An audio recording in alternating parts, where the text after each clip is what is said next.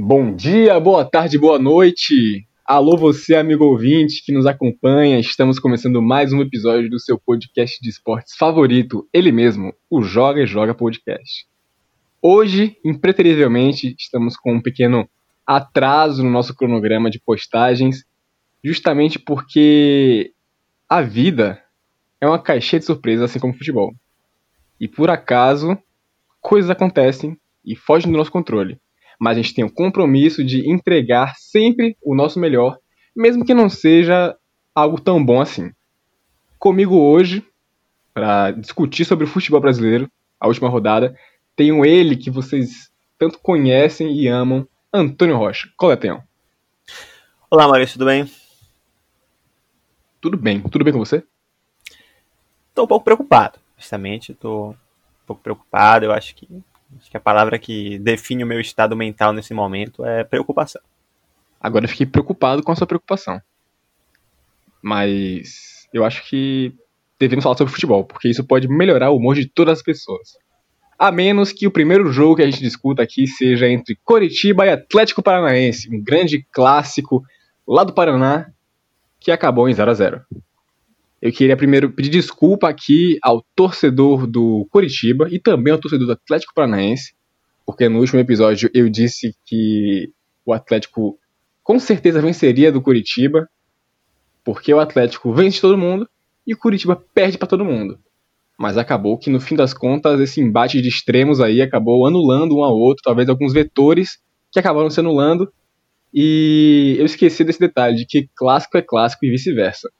Então, num jogo marcado por absolutamente zero gols, ninguém saiu feliz. Talvez o Curitiba tenha saído um pouquinho feliz porque conseguiu um pontinho aí contra um rival Atlético Paranaense que tem, tem feito ótimas partidas recentemente, mas dessa vez parou frente ao, ao Verdão do Paraná. E aí, Tonhão, o que é que você tem a dizer sobre esse jogo?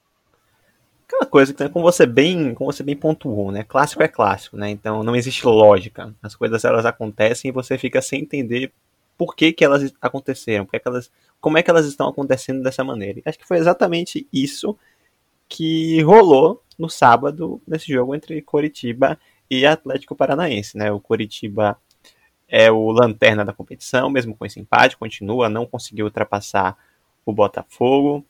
É, e o Atlético Paranaense, se vence esse jogo, ele poderia talvez se colocar de vez aí como um, na, na briga por uma vaga na pré-Libertadores do ano que vem, né?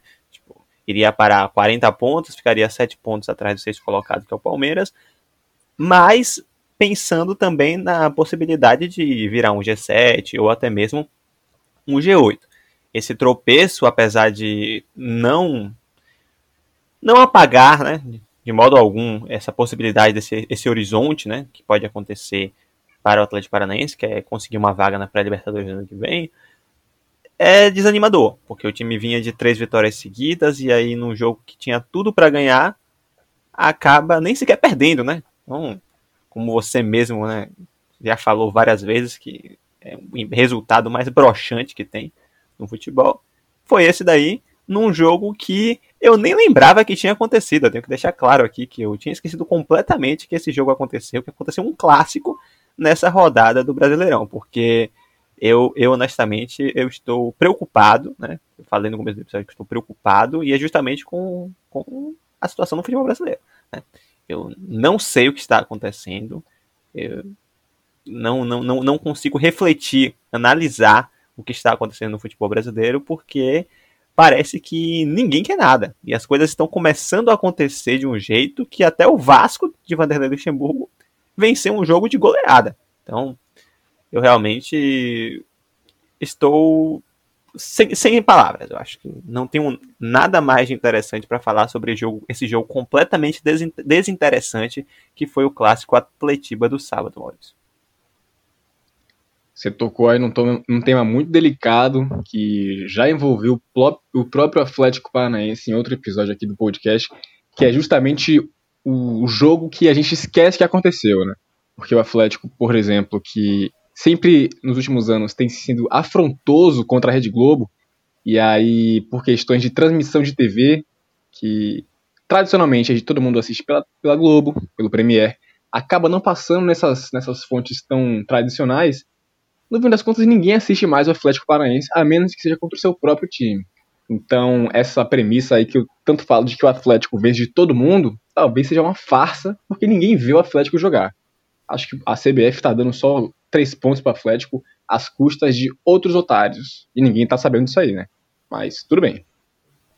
E, então, dando sequência aqui aos jogos que aconteceram na rodada, tivemos um jogo que, que foi marcado por algumas discussões, porque sempre que tem VAR, sempre que não tem VAR, tem discussão.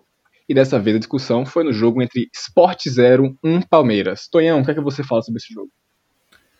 É um jogo em que o Palmeiras tentou ao máximo não se desgastar, tentou se poupar fisicamente, porque tinha o jogo mais importante dos últimos 10 anos, talvez, ou mais, na terça-feira contra o River Plate. Então o Palmeiras é, colocou um time, o Abel colocou um time competitivo dentro de campo, mas ainda assim tentando ao máximo não desgastar peças principais.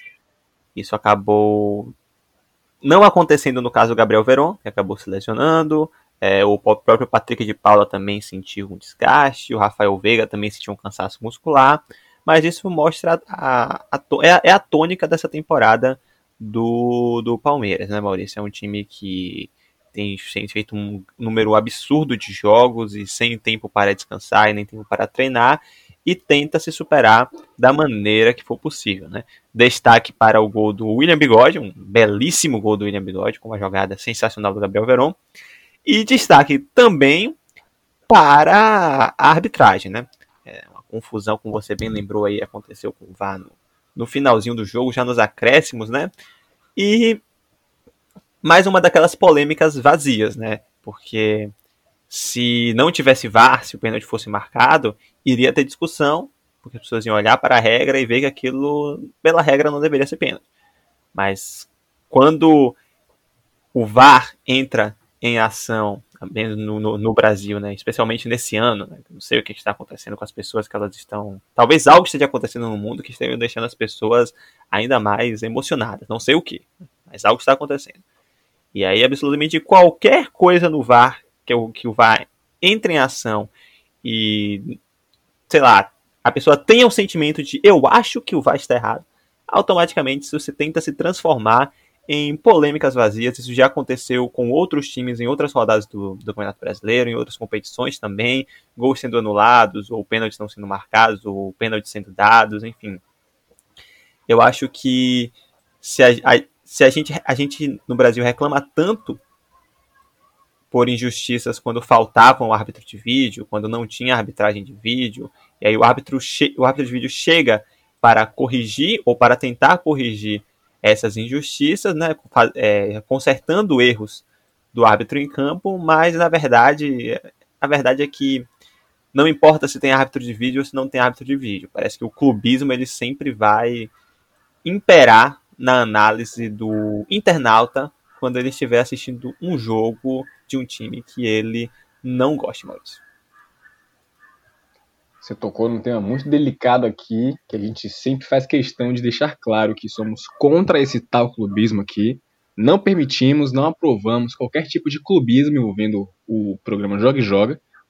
E, essencialmente, tudo que você falou, eu concordo em sua totalidade, né? Porque principalmente no que diz respeito ao VAR, né, o árbitro de vídeo, o árbitro assistente de vídeo, né, esse detalhe é um assistente, ele está ali para auxiliar a arbitragem de campo em circunstâncias específicas. E na maioria das vezes, quando surgem essas tais polêmicas vazias, estão discutindo, inclusive, situações que não são discutíveis. Estão querendo discutir, às vezes, até impedimento, que é uma coisa por questão de, de, de um software, apesar do software também se mostrar meio estúpido, mas regra é regra, né? Já dizia o Arnaldo, a regra é clara, apesar de às vezes a regra ser meio burra. Então, a partir da interpretação da regra, se acontece algum tipo de erro por conta do árbitro de campo, é culpa do árbitro de campo. Não é o árbitro de vídeo que está querendo corrigir algum erro. Você não pode dizer que o árbitro de vídeo está deixando passar alguma cagada, porque isso não acontece. Ele está ali para deixar erros serem corrigidos. Se o erro aconteceu depois da revisão, aí a gente tem que repensar muita coisa aí, né? A gente já fala isso bastante aqui. A arbitragem brasileira é uma vergonha. Nem Noé carregou tanto palhaço.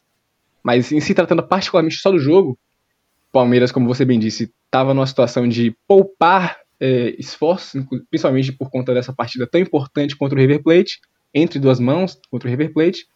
Teve a felicidade de abrir o placar logo cedo e aí depois foi uma questão só de administrar o jogo, ainda mais jogando lá em Recife, é um campo pesado.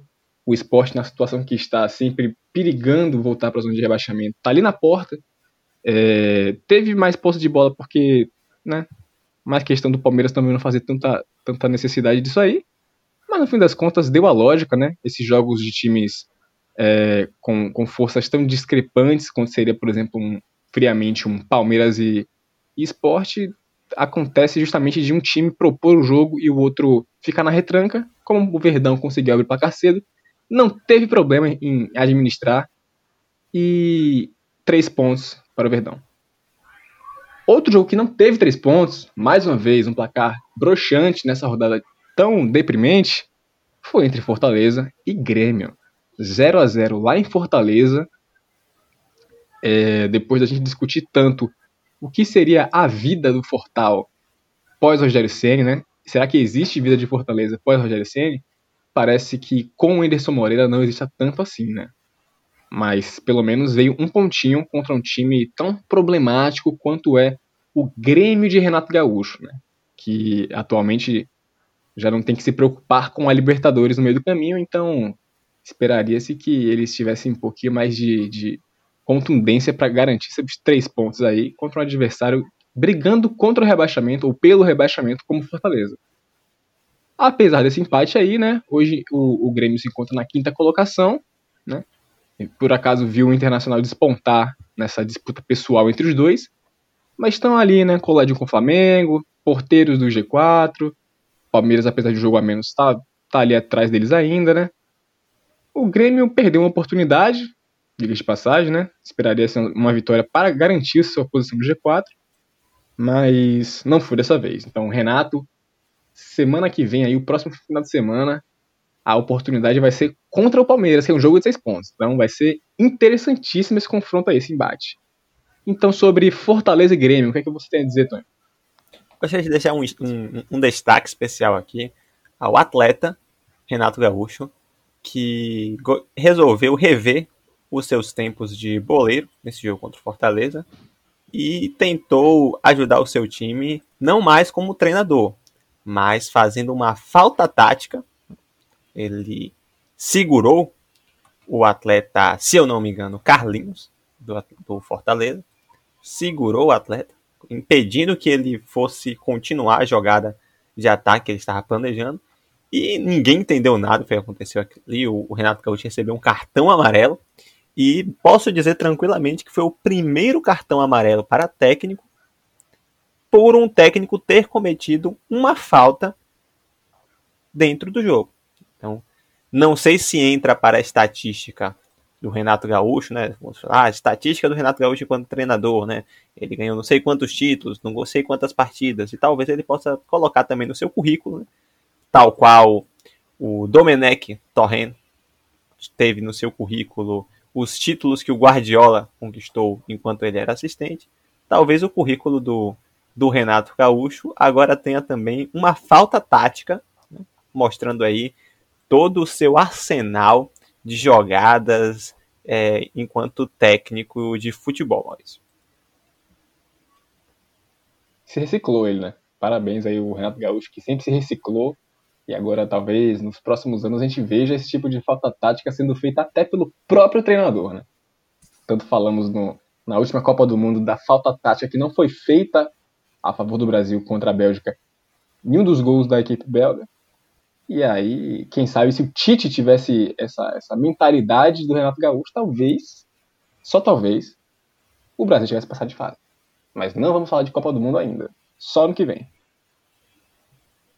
E falando em ano que vem, talvez não exista um ano que vem rubro-negro para ele, Rogério Senna. Depois do placar de 0 a 2 para a equipe do Ceará. E eu quero deixar claro aqui que no último episódio sobre o Brasileirão, falei que isso poderia sim acontecer. Então eu vou repetir as minhas palavras. Caro ouvinte rubro-negro, não fique triste com a derrota para o Ceará. Não é culpa de vocês. É mérito total da equipe do Ceará. Eles estão firmes e fortes na sua campanha de oscilação. Em contrapartida, o Flamengo também segue firme e forte na sua campanha de decepções após emplacar mais uma derrota aí super salgada, mostrando todo o repertório do, do Rogério Ceni, que no tempo de Fortaleza fez um Fortaleza tão forte, tão agressivo que forçou o Ceará a competir no mesmo nível. E dessa forma é muito complicado realmente você competir contra o rival de um time do Rogério Ceni. Então o Ceará estava prontíssimo para vencer o Flamengo aí, ainda mais vendo o, o Rogério Ceni no banco, podem ter pensado que era o Fortaleza. Talvez tenha sido um clássico, mais um clássico que não sabíamos aí acontecendo na rodada. Fica a informação. Um destaque especial também para o gol do atleta Vinícius Vina, um baita gol aí que ele fez no início do primeiro tempo. E o Guto Ferreira também, que foi expulso, né? Foi um jogo lindo. Tonhão, o que, é que você diz sobre esse jogo? É interessante, né? Porque o Rogério Ceni, ele ao tropeçar contra o Fortaleza, ele elogiou o sistema que ele impôs ao Fortaleza durante os últimos três anos, né? para justificar o fato do Flamengo não ter conseguido vencer o Fortaleza.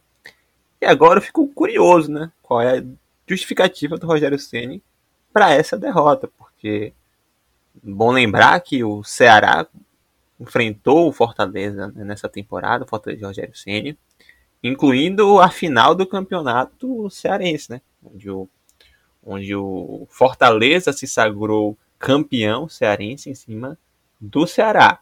Então talvez o Guto Ferreira, os atletas do Ceará, eles quiseram aí dar uma revanche, ficaram com isso engasgado, né? Na, na sua garganta. E viram o Rogério Senna em campo, como você bem falou. Podem ter achado que era o Fortaleza ainda foram com tudo para se vingar categoricamente do time que roubou deles o título estadual de 2020. Será que foi para a nona colocação, né? E está lutando aí por uma possível vaga também na, na pré-Libertadores da próxima temporada. E o Flamengo, eu não sei o que é que o Flamengo está lutando. Não sei o que é que o Flamengo quer. O Flamengo está em quarto lugar, empatado em número de jogos e pontos com o Grêmio. Tem um jogo a menos do que o líder São Paulo, mas esse jogo a menos é justamente contra o Grêmio. Então, não sei qual é o campeonato do Flamengo, não sei o que, é que o Flamengo quer, não sei o que, é que o Rogério Ceni quer também da vida dele, não sei o que, é que as pessoas querem das suas próprias vidas e honestamente isso não importa. Queiram vocês aí que vocês bem entenderem, podem ficar à vontade para querer o que vocês quiserem. Mas eu quero entender o que é que está acontecendo com esse campeonato. Ninguém quer ser campeão. A única coisa que eu posso pensar é essa. Ninguém quer ser campeão brasileiro. Será que alguém quer ser campeão brasileiro? Eu acho que essa questão do calendário brasileiro está tão confuso. A temporada 2020 acabar em 2021 tem causado muita confusão na mente de todos os envolvidos com esporte e futebol.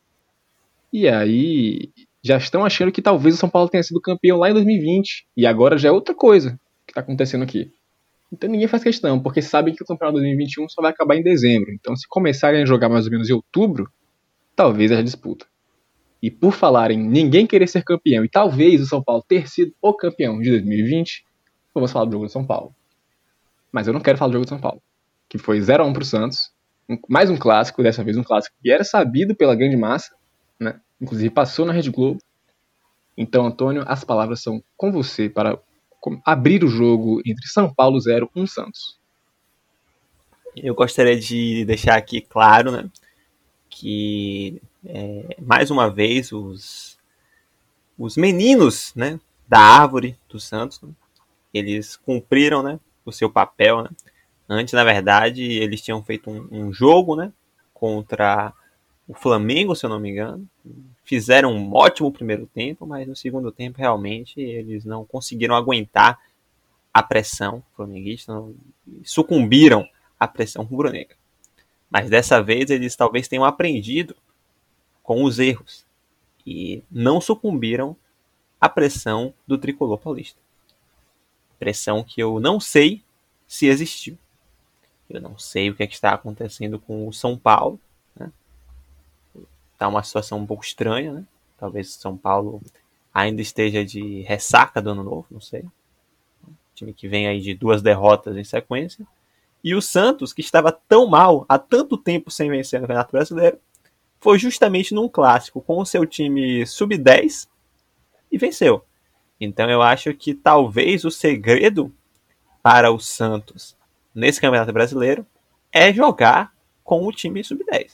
Colocar os meninos da árvore aí para jogar todos os jogos daqui até o final do Campeonato Brasileiro. E quem sabe dessa maneira o Santos não consegue ser o campeão brasileiro da temporada 2020-21. Porque eu acho que ninguém está querendo ser, ser campeão brasileiro. Isso inclui o São Paulo Futebol Clube do Fernando Diniz. Mas, Maurício, eu gostaria de relembrar aqui palavras né, duras, né, que você comemorou bastante que o São Paulo tinha alcançado a meta dos 45 pontos e que aí não iria mais cair para a segunda divisão. Eu acho que os atletas do São Paulo podem ter escutado isso que você falou e acharam que esse era o objetivo do time no Campeonato Brasileiro. E aí resolveram simplesmente parar de jogar bola, jogar o futebol que vinham apresentando. E estão aí acumulando certas decepções ao torcedor São Paulino. Vamos lembrar que uma situação que antes era muito confortável para o São Paulo em termos de pontuação, não está mais tão confortável assim, porque o Internacional encostou. E se não me falha a memória, teremos confronto direto ainda entre São Paulo e Internacional. Na verdade, São Paulo vai ter confronto direto contra muitos times que estão brigando contra o título do Brasileirão. Acho que essa, essa reta final, esses últimos nove jogos, essas últimas nove rodadas, elas vão ser muito interessantes. Né? Vamos ver aí o que é que vai acontecer com o entretenimento que é o futebol no Brasil, Maurício. Estou muito animado para ver como essa temporada tão ruim vai acabar. Sua análise foi realmente muito profunda. Você, inclusive, lembrou essa, essa perspectiva aí que eu quero agora voltar na, na cabeça de todo ouvinte de que a meta do São Paulo era fazer os 45 pontos, e agora que tem 11 pontos além desses, dessa meta aí, realmente os jogadores parecem estar sem rumo. Talvez tenham realmente acreditado que a temporada acabou no final do ano passado, se imaginaram campeões, e a minha dúvida, né, minha análise sobre esses últimos dois jogos de São Paulo, né, essa, esse cenário atual, é de que talvez o time do São Paulo esteja confuso com, com essa sequência de jogos já em janeiro, né, que não é tão tradicional assim no futebol brasileiro. E para deixar tudo mais confuso ainda, foram dois jogos contra dois times paulistas, né, que foi contra o próprio Bragantino, agora RB Bragança, e o Santos, então foram dois jogos contra dois times que é, é, dividem o estado com o time de São Paulo. E talvez os atletas acreditem que estão jogando o Campeonato Paulista de 2021. O que só reforçaria aquela crença de campeões brasileiros em 2020 e talvez desse mais, é, é, sei lá, moral, apesar de eu ter muita dor em falar que é, tem moral para realmente você jogar o Paulista sem nenhuma vontade. Né? Que às vezes é o que acontece aí com as equipes que estão jogando no Campeonato Paulista, que são da capital, né? Porque no fim das contas sempre são eles que chegam ali na parte do mata-mata na reta final. Então, talvez seja a questão de, de a diretoria São Paulina é, lembrar a todos os atletas que o Campeonato Brasileiro ainda não acabou, não é o Campeonato Paulista. Inclusive, você mencionou esse confronto direto aí contra o Internacional que vai acontecer daqui duas rodadas. Eles ainda vão viajar para, para o Paraná para jogar contra o Atlético, né? Então talvez as viagens é, interestaduais aí possam acordar os jogadores nesse sentido e talvez, só talvez, São Paulo consiga conquistar mais um pontinho aí na competição. Tá realmente complicada a situação. O time simplesmente não está conseguindo desempenhar nem pouco do que foi a bola que conseguiu colocá-la nessa posição aí. falar em não desempenhar em jogos de futebol, falamos de mais um empate. A rodada foi realmente esplêndida, mas não neste jogo. Porque Atlético Goianiense 1, Bahia 1, foi um jogo completamente meia boca, que estava pronto para dar lógica, né? O Atlético já abriu o placar aos 7 minutos com o Matheus Pereira, mas ali na reta final do segundo tempo, o Gabriel Novaes, que é um atleta do, da equipe de São Paulo, que está emprestado no Bahia, garantiu o empate para a equipe do Tricolor de Aço, que depois de muito, muito, muito, muito tempo, conseguiu conquistar um pontinho, né? Vai conseguir um empate aí categórico contra o Atlético Goianiense, que aparentemente desembestou em não conseguir mais é, conquistar três pontos e sagrar sua campanha contra o Corinthians. Né? Uma pena, né? Porque o, o Atlético estava apresentando resultados muito positivos, estavam jogando bem, mas talvez também possa ser o momento do Bahia mostrar a sua reação aí, né? Porque atualmente são eles os primeiro, primeiro time que está no, no, Z4, né? Estão em 17, três pontos atrás do Fortaleza, que a gente já comentou aqui na rodada, mas também estão apenas três pontos à frente do Goiás. Então eles estão ali no meio termo, né? Talvez afudem, talvez se salvem. Ninguém sabe o que pode acontecer. Tonhão, o que é que você fala sobre esse jogo? Então, a gente tinha falado aqui né, anteriormente sobre como o Bahia, após a saída do Mano Menezes, tinha começado a apresentar melhoras no seu futebol. Tinha feito um bom jogo, por exemplo, contra o Inter, mas não conseguiu vencer. Tinha feito um, um bom jogo contra o Grêmio e foi garfado, né? A gente lembrou disso aqui no, no, episódio, não conseguiu vencer também. Dessa vez conseguiu somar um ponto. Um ponto que é importante porque, como falamos aqui, você falou bem agora, o Atlético Goianiense estava bem. E é um time que realmente está bem no campeonato, está ali no meio da tabela, não, não, não está passando muitas dificuldades em relação à luta pelo rebaixamento, pelo contrário, está lutando ali por uma vaga na Sul-Americana. Então foi um ponto importante para o Bahia, foi um ponto fora de casa. Mas acho que o Bahia tem que perceber aí que tem que tomar cuidado para não demorar demais para poder conseguir vencer. Essa reação em, em, em relação a as vitórias elas têm que vir o mais rápido possível, porque se antes estava tudo muito embolado, tava, o porteiro do, do, do Z4 tinha o mesmo número que o primeiro número de pontos do primeiro fora do Z4, agora a situação se inverteu. O porteiro é o Bahia com 29 pontos e o 16 é o Fortaleza com 32. Então são três pontos de diferença. O campeonato está chegando ao final, só faltam mais nove partidas. E quanto menos partidas faltam, para um time que está nessa situação, mais difícil parece que fica. Então, apesar do bom rendimento que o Bahia tem apresentado, tem que começar a vencer. Ao que tudo indica, vai ter nessas nove rodadas uma sequência um pouco mais tranquila do que a que teve até então. Vamos ver se o Bahia vai conseguir finalmente voltar a vencer para poder escapar dessa situação. Eu estou torcendo muito para que o Bahia consiga escapar dessa, desse rebaixamento. Mas não sei se os próprios jogadores do Bahia estão também torcendo para que o time consiga escapar do rebaixamento, Maurício. Palavras duras, hein? Então é bom o Bahia ficar ligado aí, porque dessa vez conseguiram escapar de, de que eu falei, de afundar no, no Z4, porque o Goiás foi derrotado na rodada. É uma pena ver o Goiás perder, infelizmente, mas se alguém perdeu, significa que alguém venceu. Então, mantendo a tradição aí, o Internacional de Abel Braga, aquele que, que tanto falamos no início da jornada do Abel Braga, no retorno ao Inter, venceu mais uma partida, o Internacional que se consagra como vice-colocado do, do Brasileirão com apenas três pontos de distância do líder, tem atualmente cinco vitórias consecutivas. Sensacional! O que está acontecendo com o Internacional? Eu não sei, não faço ideia. Eu tenho medo de tentar descobrir mas conseguiram. 1 a 0 placar magro, com um gol do atleta Praxedes para cima do Goiás, que já estava esboçando a sua reação né, depois de duas vitórias consecutivas em jogos de seis pontos. Infelizmente não deu aí contra um time que está no topo da tabela, mas não faltou guerra, não faltou briga para o Esmeraldinho. Se você for olhar friamente as estatísticas, você não diria que 1 a 0 foi para o Internacional. O Goiás brigou, o Goiás insistiu, mas como eu já mencionei aqui a questão do internacional, ninguém sabe como mas o Inter tá ganhando todos os jogos. Então, é, a bola pode punir às vezes. O futebol pode ser um pouco duro às vezes. Talvez nem sempre vença o melhor, mas o mais efetivo. E afinal de contas, quem é melhor que quem, né? A gente não sabe. Esse negócio de quem é melhor que quem, isso é muito prepotente. Você dizer que você é melhor que alguém. Ainda mais um time falar que é melhor que o outro. Só porque o Internacional tem muitos títulos, somente internacionais, e o Goiás não tem tanto assim? Não sei. Futebol se resolve nas quatro linhas, em 90 minutos. E dessa vez resolveu pro Internacional. Tonhão, o que é que você fala?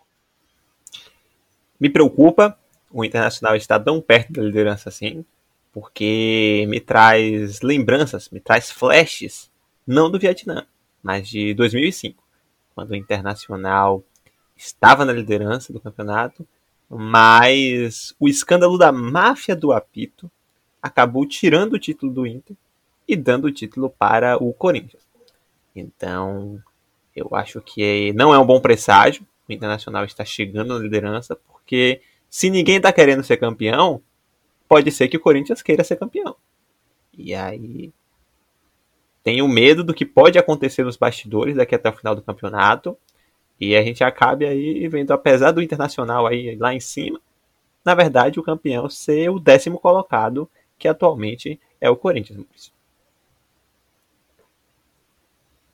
Você tocou num tema aí que me deixou realmente preocupado, né? Será que o Corinthians pode ser campeão brasileiro? Será que dá tempo do Corinthians ser campeão brasileiro? Será que o Corinthians é o único time que quer ser campeão brasileiro? Perguntas que não sei se alguém é capaz de responder. E por falar em perguntas que talvez ninguém seja capaz de responder, eu vou eu vou me atrever aqui e perguntar: como é possível o Vasco da Gama golear no futebol brasileiro? Como isso é possível? Eu acho que 2021 chegou mostrando que as coisas seriam diferentes.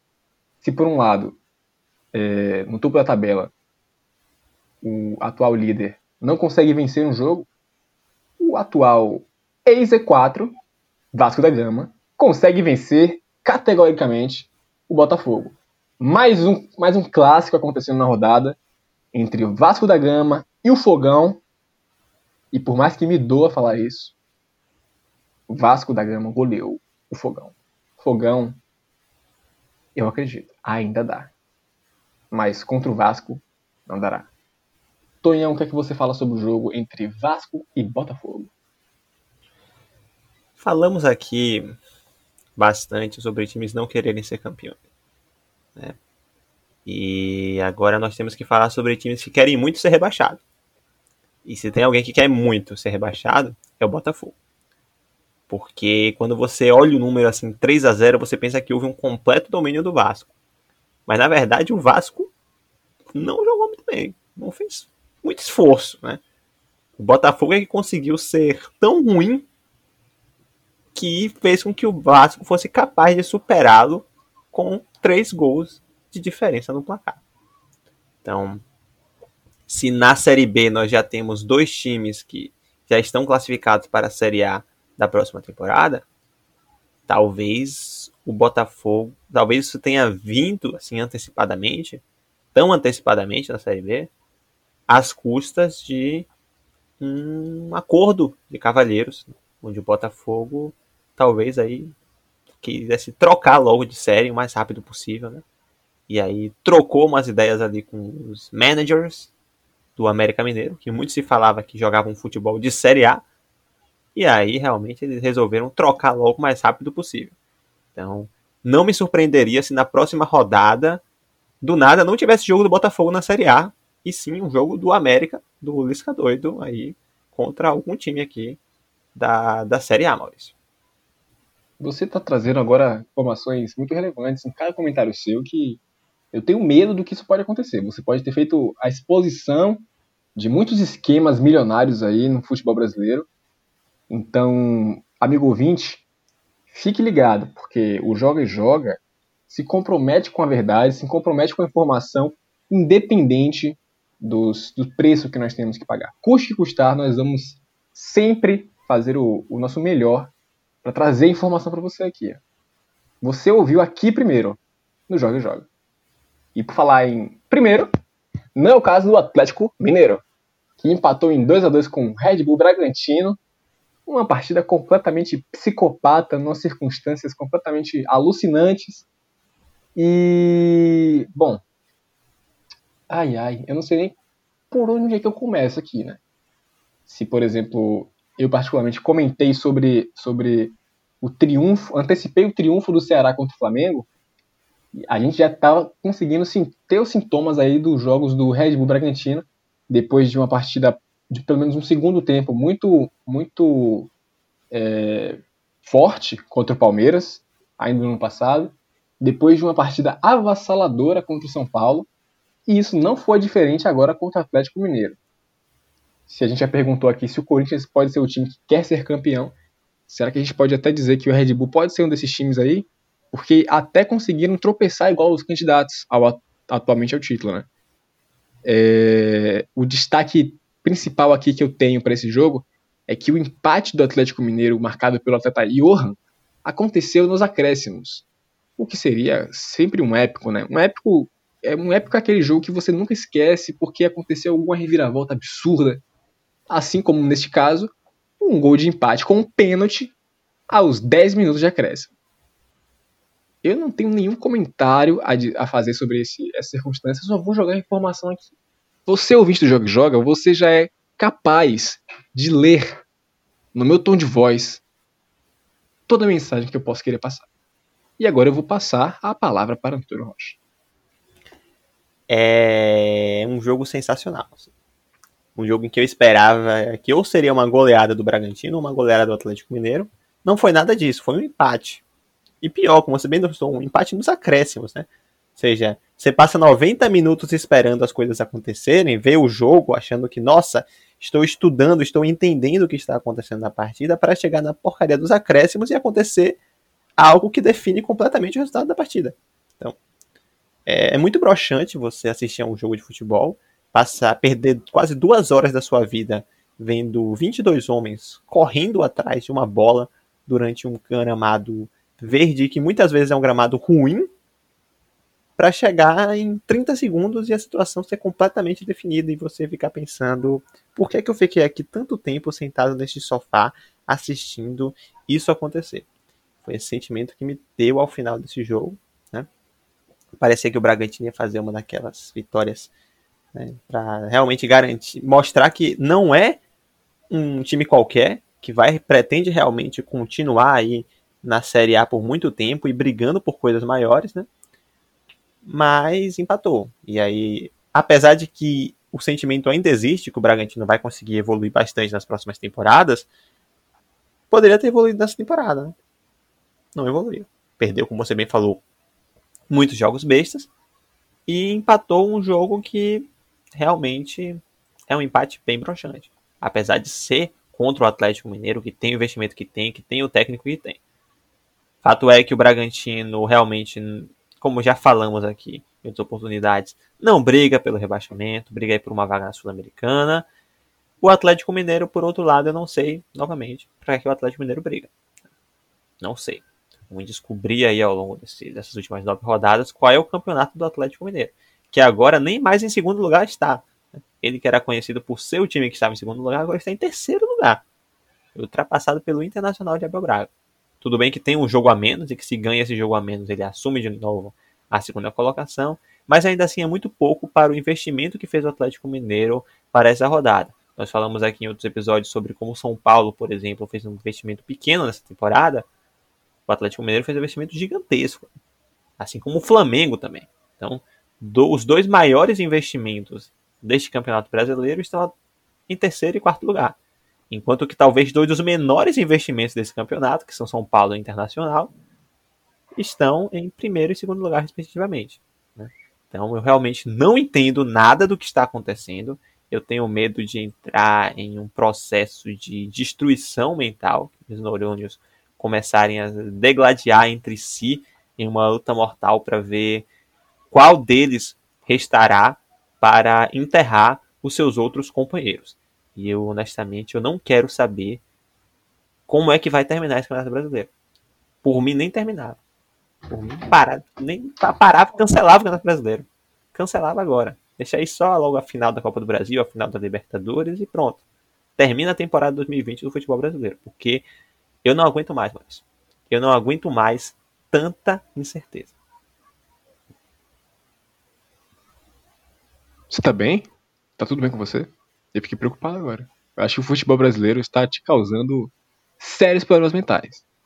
Mas a pergunta que eu tenho que fazer é: a quem o futebol brasileiro não causa sérios problemas mentais? Eu vou tentar responder uma pergunta que você fez aí sobre qual será o campeonato do Atlético Mineiro, com quem o Atlético Mineiro briga. Eu acho que o Atlético Mineiro briga consigo mesmo, né? Porque você muito bem pontuado aqui, é, o Atlético fez muito investimento na temporada, não apenas no, no que diz respeito a jogadores, mas investimento que fez pelo seu técnico, né? Vamos lembrar que o início de 2020 o Atlético tinha contratado o Dudamel, demitiu o Dudamel, depois contratou o Jorge Jesus. Jorge Jesus, olha só. Queriam eles contratar o Jorge Jesus. Mas contrataram o Sampaoli, que estava tentando roubar a vaga do Jorge Jesus no Flamengo, né? Agora sim o contexto que eu falei errado. E estão competindo apenas no Brasileirão por todo o campeonato. E mais uma oportunidade de ouro que eles tinham foi desperdiçada nesse empate aí contra o Bragantino, porque eles tinham, é, em comparação ao São Paulo e ao Internacional, dois jogos a menos, com potencialmente seis a ganhar.